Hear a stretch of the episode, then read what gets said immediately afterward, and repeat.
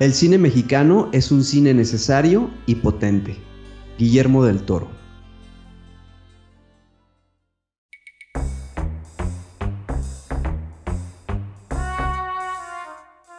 La cacería de historias continúa y no dejaremos escapar ninguna. Solo necesitamos encontrar a quien esté dispuesto a compartirlas. Justo estaba viendo estos detalles cuando se dio cuenta de algo más perturbador. Solo podía ver de su cintura para arriba. No tenían piernas. Nunca había experimentado esa sensación. Literalmente, el estadio entero retumbaba bajo nuestros pies. Una vez más, comenzó a sonar el teléfono. No quería contestar, pero el sonido me estaba volviendo loco.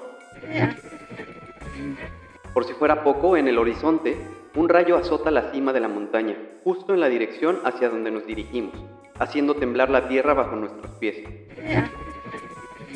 Soy Pablo. Yo Miguel. Y, juntos, somos cazadores de historias.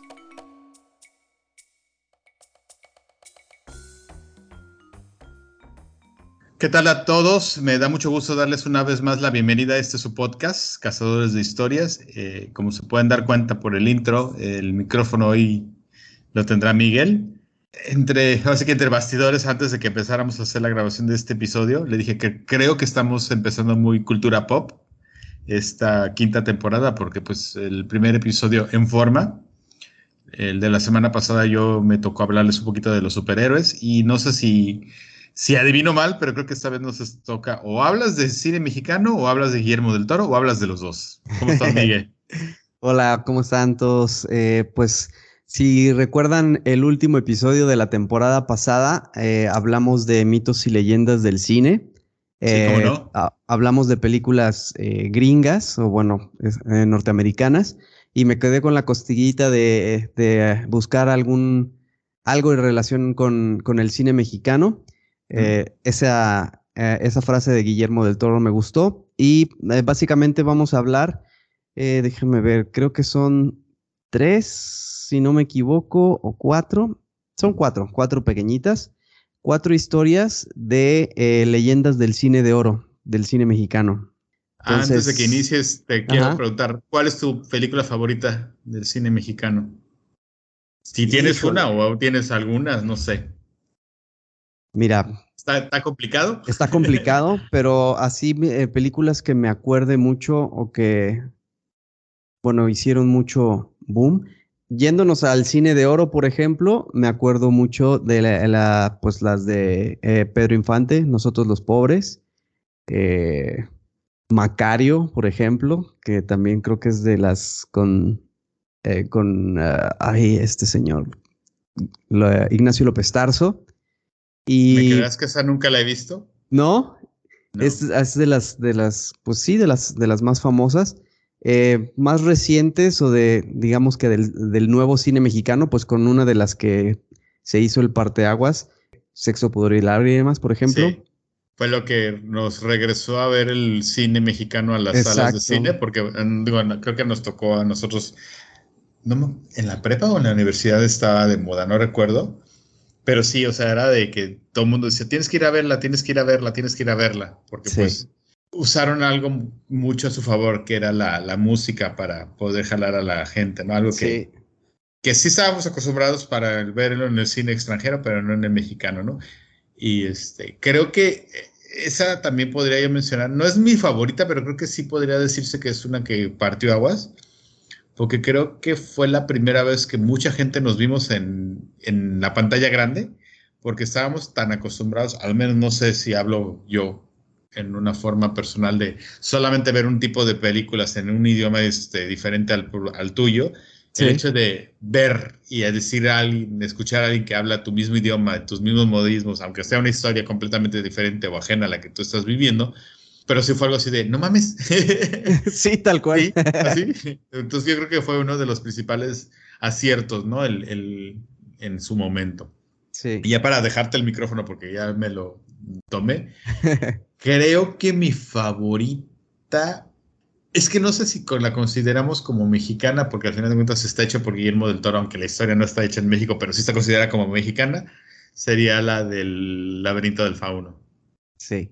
Sí, sí es Coproducción española, ¿no? Sí, sí, aunque fue nominada como mejor película extranjera por México. Por México, sí.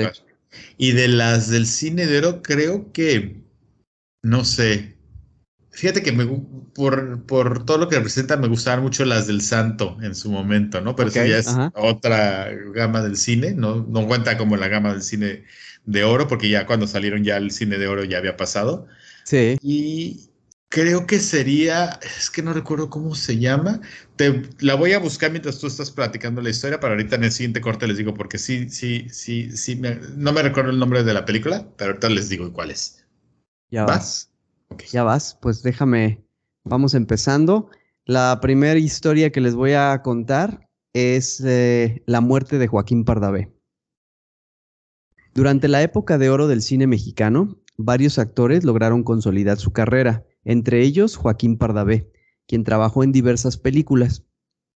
A pesar de que tenía una carrera exitosa, el histrión murió inesperadamente el 20 de julio de 1955. Joaquín Pardavé falleció a los 54 años y tras su muerte surgió una leyenda urbana que en la actualidad sigue siendo tan solo un rumor. Algunos aseguran que el actor fue enterrado vivo y que se percataron de esto cuando realizaron una exhumación. De acuerdo con la popular historia, Pardavé entró en estado cataléptico, pero el médico que regularmente lo atendía se encontraba fuera del país, por lo que al ser revisado por otro un tanto inexperto, este llegó a la conclusión de que todo parecía indicar que el actor había muerto un 20 de julio de 1955. Ante ello, fue velado y posteriormente sepultado en el lote de actores del Panteón Jardín, en la Ciudad de México. De acuerdo con la familia del actor, Joaquín Pardavé murió a los 54 años y la causa de su deceso fue un derrame cerebral, el cual fue provocado porque el histrión tenía descontrolada la presión arterial. Debido a esta condición y a que no recibió una atención médica adecuada, Pardavé falleció. Sin embargo, muchos aseguran que el actor no murió por un derrame cerebral. Algunas personas aseguraron que la verdadera causa del fallecimiento del actor fue asfixia tras padecer catalepsia, un trastorno nervioso que provoca inmovilidad y rigidez en el cuerpo, así como la pérdida de la sensibilidad y la capacidad de contraer los músculos, por lo que puede parecer que la persona en realidad ha muerto. La leyenda urbana cuenta que debido a que no se sabía mucho sobre este padecimiento, el actor fue declarado muerto y enterrado al poco tiempo. La leyenda surgió luego de que sus familiares decidieron llevar a cabo la lectura del testamento y se dieran cuenta que el documento había sido enterrado junto al actor por error.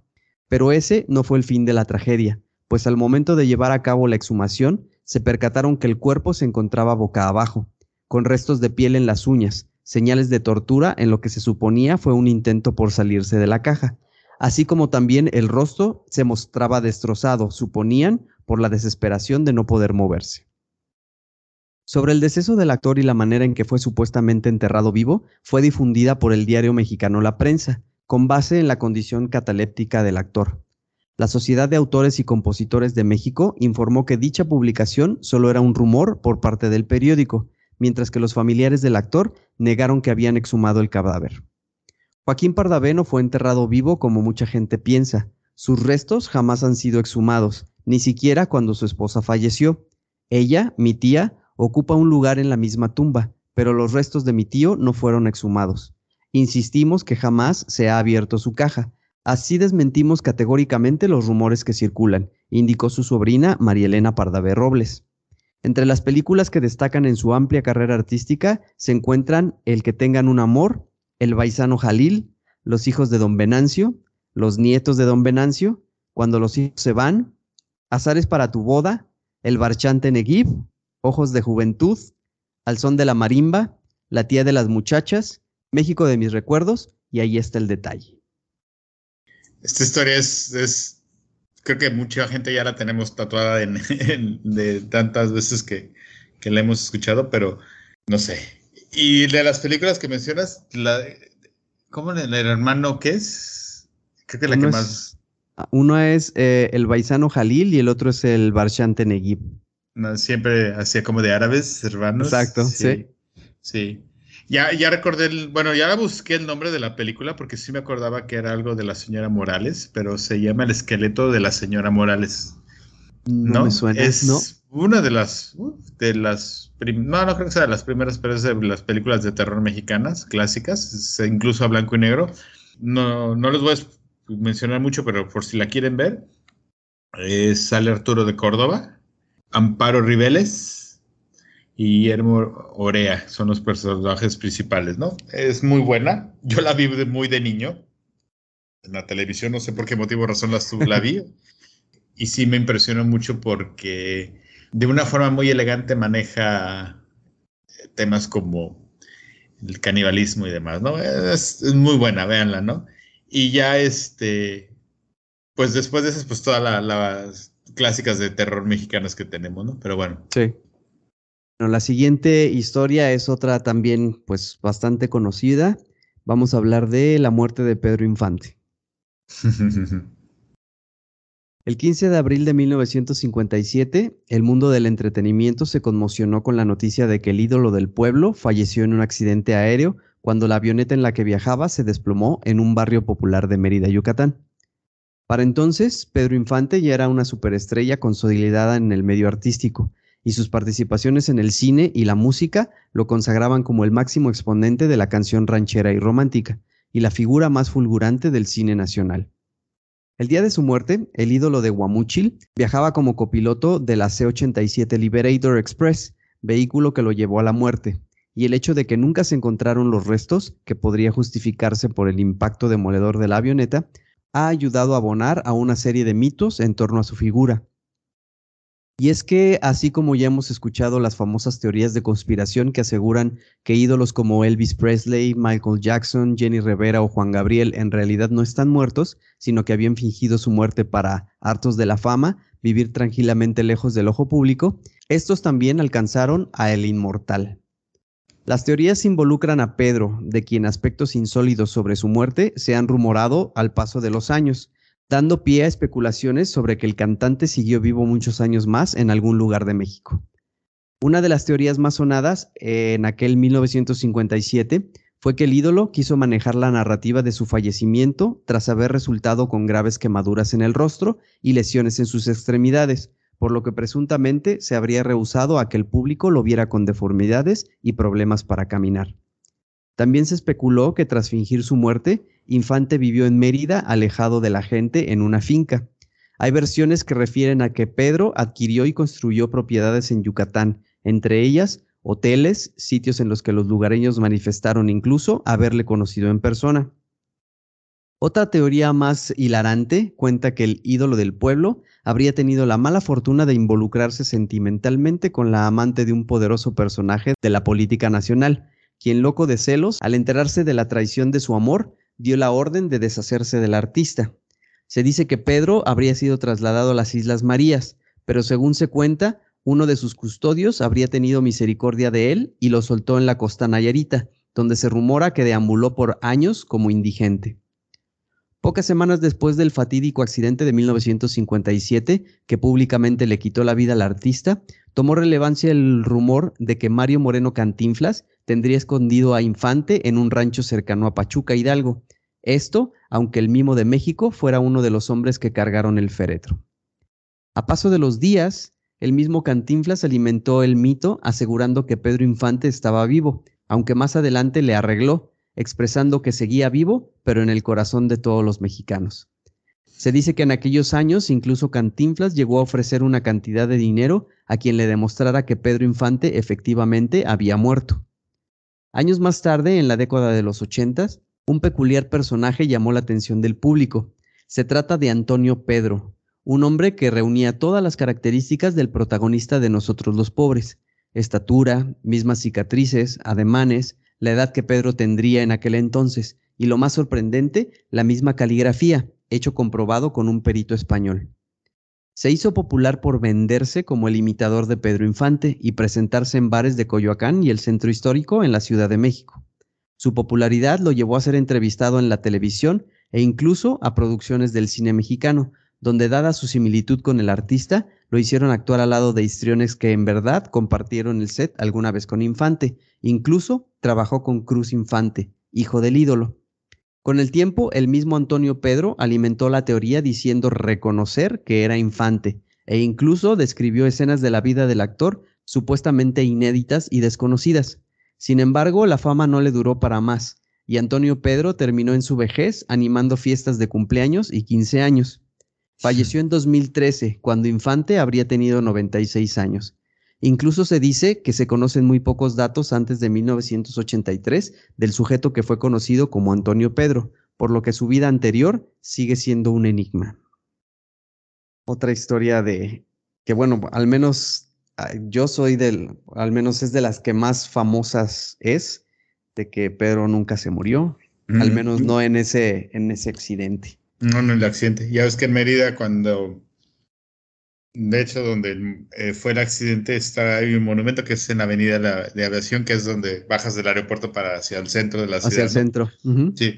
La versión que yo eh, había escuchado más reciente de lo de la que se había metido con un amante de un presidente o del presidente de ese entonces, yo me la sé diferente. No es que lo hayan matado, le hicieron fingir la, o sea, lo mataron o fingieron la muerte, pero realmente lo apresaron y estuvo durante muchos años en Lecumberri, hasta hace no sé cuántos pocos años que lo libraron, ¿no? Hace cuenta que lo libraron, no sé, en los ochentas o algo así. Ya después de que el presidente dijo, bueno, ya pagó su, su condena de haberme quitado a la mujer. Entonces dicen que durante muchos años también estuvo en, en Lecumberri. sí. Por eso no encontraron el cadáver ni nada, porque realmente no, no, este, no, murió. no estaba ahí, ok. Yo pensaba, fíjate ahorita que estabas mencionando, que él era el que venía piloteando la avioneta. ¿Era pues, pasajero entonces? Sí, aquí dicen que era copiloto. Falleció él y una persona más. Yo, me imagino que sí. Pero sí tiene razón, como que eh, yo también sabía de que él era aficionado a, la aviación y que incluso él volaba, pues. Sí, sí, sí. Eso sí es real, porque según esto hay este récord de todas sus horas de vuelo y demás como, tal, ¿no? Pero bueno, sí, esa es una leyenda ampliamente conocida por, por todos los mexicanos también, ¿no? Y creo que hasta cierto punto durante mucho tiempo seguiría mucha gente pensando que, como dices, no murió. Como, como ahora Juanga, ¿no? Que por ahí dicen que anda, que anda vivo, nada más fingió su muerte para no pagar impuestos. bueno, pues ahora eh, me voy con una tercera historia esta se llama, o bueno, es de El Oscar y Emilio el Indio Fernández. El Oscar es uno de los eventos más importantes de la industria del cine mundial. Sobre la estatuilla existen varios mitos detrás de estas. Uno de ellos es el que envuelve a la silueta de Emilio el Indio Fernández, quien se dice inspiró la imagen de dicho galardón. Se cuenta que en los años 20, el famoso actor y director mexicano posó desnudo como modelo para el diseño de la codiciada estatuilla dorada. Sin embargo, resulta un misterio la identidad del hombre detrás de la famosa figura. Por un lado, hay quienes aseguran que no hubo un modelo específico detrás del diseño, aunque existe el rumor de que el modelo fue ni más ni menos que el legendario actor mexicano. Durante su juventud, el indio se fue a vivir a Los Ángeles, en donde comenzó a trabajar como doble de películas. En su estadía en Los Ángeles formó parte de una comunidad de artistas mexicanos que habían emigrado a Hollywood para probar suerte en la industria del cine. Entre algunos famosos se encontraban Lupita Tobar, Lupe Vélez, Ramón Navarro y Dolores del Río. Ya inmiscuido en el medio, Emilio conoció a la mexicana Dolores del Río, que en aquellos años se encontraba casada con el director de la Metro Goldwyn Mayer, Cedric Gibson. Se cuenta que durante 1928 le fue encomendada a Cedric la misión de diseñar los primeros premios de la Academia. Su entonces esposa, Dolores del Río, le sugirió utilizar la imagen del joven Emilio como modelo para dicho diseño. Se dice que en un principio el actor rechazó la propuesta. Sin embargo, después de mucha insistencia, finalmente aceptó el ofrecimiento y posó desnudo para elaboración del diseño. La historia detrás del hombre de la estatuilla del Oscar es sumamente intrigante, y aunque muchos quisiéramos que fuera cierta, hay distintos elementos que podrían señalar que es solo un mito. Muchos de los conocidos de Emilio Fernández cuentan que el actor mexicano le gustaba inventar su propia biografía. Por otro lado, diferentes personas aseguran que Emilio es el hombre detrás del diseño. Estas afirmaciones se basan en el enorme parecido físico que comparte con la estatuilla, pues durante sus años de juventud, Emilio poseía un cuerpo musculoso, su espalda era ancha y su cintura estrecha, al igual que la estatuilla del Oscar. Cabe destacar que esta anécdota nunca ha sido corroborada o negada por la Academia en Hollywood. Y es que mientras estabas ahorita leyendo esta, que también obviamente creo que es ampliamente conocida, me busqué la imagen en Google. Y sí, ¿eh? o sea, la verdad es que sí, el cuerpo es muy, muy, muy, muy similar. O sea, sí, sí, sí podría decir que, que es prácticamente está... el modelo. El modelo, porque sí. Es la espalda ancha, sí, sí. Ajá, sí, sí, tal cual. Pues sí, es cierto, ¿no? Sí, sí podría pasar. Sí podría pasar como, ajá. Muy pues, bien. Muy bien. Ok, eh, me sigo entonces eh, con la última historia que tengo para el día de hoy. Ok. Y no sé qué tan conocida sea esta. Yo la verdad es la primera vez que la, que la leí o que la encontré. Así que vamos a hablar de El pacto con el diablo de María Félix. Sí, sí ya la había escuchado. ok. María Félix es una de las actrices mexicanas más icónicas de toda la historia. Es conocida por su belleza, su inconfundible voz, su carácter fuerte y por las más de 40 películas con las que se convirtió en leyenda. Muchas de ellas son recordadas solo por la presencia de María Félix. La actriz marcó al cine, la cultura y la identidad mexicana al crear para ella misma un personaje más grande que la vida, con esa imagen de mujer empoderada, independiente y completamente seductora que podría desarmar, destruir y conquistar a cualquiera con una sola mirada. A lo largo de su impresionante carrera, María Félix, o la Doña, como se le comenzó a llamar después de la película de 1943 Doña Bárbara, trabajó con algunas de las más grandes y leyendas del cine mexicano, desde el fotógrafo Gabriel Figueroa hasta Emilio el Indio Fernández, quien la convirtió en estrella de Enamorada en 1946. Nominada a seis premios Ariel, no se llevó ningún Oscar porque en ese entonces los premios de la Academia ni siquiera volteaban a ver el cine mexicano. Dramática, magnética y poderosa, la doña encarna el sueño de toda actriz y la fantasía de miles de hombres, pero de acuerdo con la leyenda popular, nada de eso habría sido posible si María no hubiera realizado un pacto infernal. En la película de Roman Polanski, Rosemary's Baby, el director nos presenta a un actor desesperado que en su obsesión por alcanzar la fama termina realizando un pacto satánico, ofreciendo a su esposa como sacrificio, o más bien para ser la madre del hijo del diablo, a cambio del éxito en su carrera. Eso no le pasó a la doña, pero se dice que ella también realizó un pacto satánico, como se dice en muchas otras leyendas del cine y la música, para tener la belleza, llegó a ser considerada como una de las mujeres más bellas de México, y también para alcanzar la fama como actriz. Se dice que de la doña tenía una extraña fascinación por el satanismo y los rituales oscuros, y según los rumores, su casa incluso estaba llena de retratos hechos a mano en los que aparecía rodeada de, de demonios. En su época, la actriz fue relacionada con el ocultismo y la brujería, un rumor que comenzó, en parte, porque se negaba a adaptarse a los roles de género de la época, con los que nos dejó a todos una serie de importantes lecciones de feminismo, además de que se le acusó de cometer incesto con su hermano, que se sospechaba que era el padre de su único hijo, Enrique.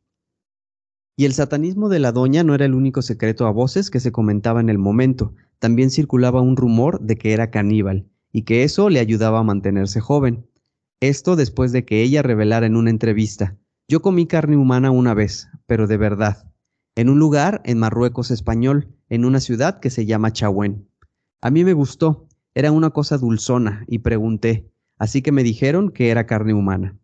Por otro lado, la actriz Lucía Méndez dijo en una entrevista que la doña le ofreció carne humana en alguna ocasión. Nunca se comprobó nada, pero se dice que fue el pacto con el diablo que realizó para hacerse famosa, aunque sus joyas siempre dieron de qué hablar en este tema, lo que provocó que muriera el mismo día de su cumpleaños, y de acuerdo con el Universal, lo más sorprendente fue ver que después de exhumar el cuerpo, unos meses después de la muerte, éste seguía intacto. ¿Cómo comenzó el rumor? No se sabe exactamente, pero hay quienes creen que la rapidez con la que su carrera despegó, su atracción por lo oscuro y misterioso, y el poder que ejercía sobre las personas son señales de que detrás de la doña se escondía una fuerza maligna que le dio todo lo que quería. Alfredo Félix, el sobrino de la doña, dijo sobre ella, ella tenía el embrujo, engatusaba a los hombres, los embrujaba con su mirada. Ella tenía pacto con un ente siniestro que hacía que los hombres cayeran a sus pies. A mí me dicen que tengo la mirada de mi abuela María Félix, que me parezco a mi tío Enrique. Ella, tan solo con estar parada, imponía, deslumbraba a los hombres.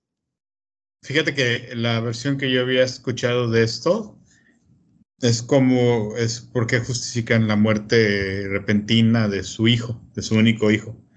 Básicamente, pues fue el, el, precio que tuvo que pagar, ¿no? Al pactar con el diablo. Va a haber perdido a su hijo de una forma tan repentina y tan joven, porque a final de cuentas, pues le tocó enterrarlo. Sí, sí. Esa es la, la, versión que yo había escuchado de esta, de, del pacto que había hecho con el diablo el precio que tuvo que pagar fue pues su hijo. La vida de su hijo. La vida de su hijo, sí. Y que no creo que sea cierto, ¿verdad? Obviamente, ni nada, pero creo que eh, fue más como mencionas, ¿no? El hecho de haber sido completamente revolucionaria para todo la, lo, incluso hasta el día de hoy llegaría a ser una mujer completamente revolucionaria, ¿no? Porque a pesar de que ya vivimos en una sociedad un poco más tolerante y mucho más permisiva en cuanto al rol que se le da a las mujeres, en esa época ella, ella hacía, decía y mandaba donde estuviera, ¿no? Tal cual. Tan es así que ya ves que también dicen que ella nunca, nunca quiso actuar en Estados Unidos porque todos los papeles que le ofrecían eran literal, palabras de ella, de India. Dice, yo no voy, a, yo no voy a, a hacer papeles de India entonces, donde tuvo mejor carrera fue en Europa, hizo películas en, en Francia, y ahí así llegó a hacer películas, ¿no? Porque dice que las películas que le ofrecieron en Estados Unidos no era para hacer la de India, y pues no. No era lo que ella No iba a aceptar eso, exactamente. No, no, no, Y sí lo creo que haya, lo haya negado, ¿no? Y lo de sus joyas, pues es ampliamente conocido que la casa Cartier tiene una, una, le creó una, una este, serie de, de joyas únicas, porque nunca más las ha vuelto a hacer, y pues icónicas, ¿no? Para, para eso, ¿no? Sí, sus anillotes, me acuerdo. Sus anillos, sus, serpientes que, que tienen, además. Pues muy bueno, muy buenas, la verdad. Cuatro historias que, pues, muy, prácticamente son bastante conocidas, pero pues no quise dejar pasar eh, la oportunidad de hablar de, del cine mexicano, ya que habíamos hablado del cine norteamericano y sobre todo de estas cuatro personalidades que pues creo que todo mundo conocemos aquí en México. Sí, sí, la verdad es que sí. Todo lo, que son del, de la época del cine de oro de, de, nuestro país, pero también este, han resistido y siguen en nuestra base de cultura pop de, de este país, al final de cuentas, ¿no? Muy bien, me gustó mucho este episodio, Mike. Muchas gracias. nada, qué este, bueno. Pues creo que me toca despedirnos. Bueno, les recuerdo otra vez, como cada episodio, eh, la forma que pueden contactarnos es a través de nuestro correo, que es cazadores de historias podcast.gmail.com. Ahí pueden contactarnos, enviarnos sus historias, comentarios, o críticas, etcétera, etcétera. ¿no? Cualquier comentario o cualquier cosa que nos quieran hacer llegar será más que bienvenida y pues para tener retroalimentación con, con ustedes, ¿no?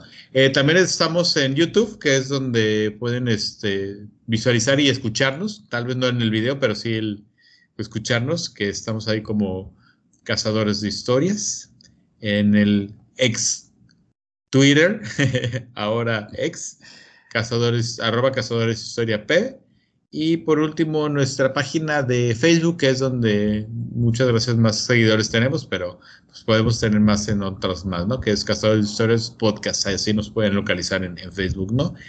Y pues nada, eh, ¿algo más que quieras decir, Miguel? ¿Alguna película más que quieras recomendarnos?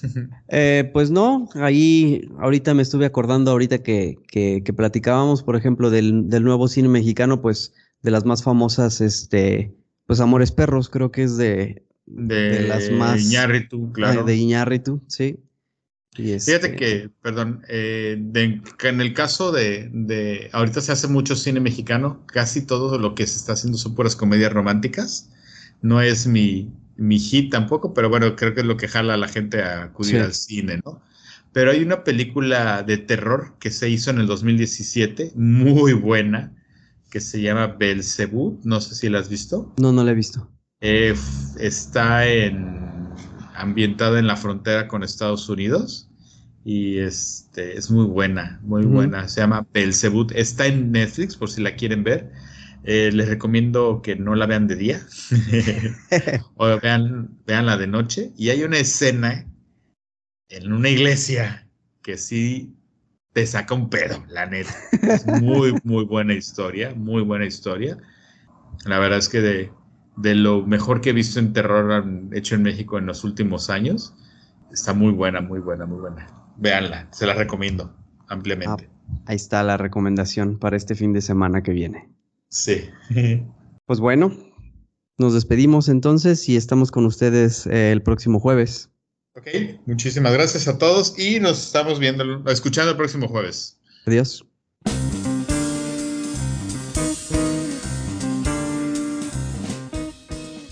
Porque la vida es una colección interminable de historias y todos tenemos una que contar, esto es Cazadores de Historias, el podcast.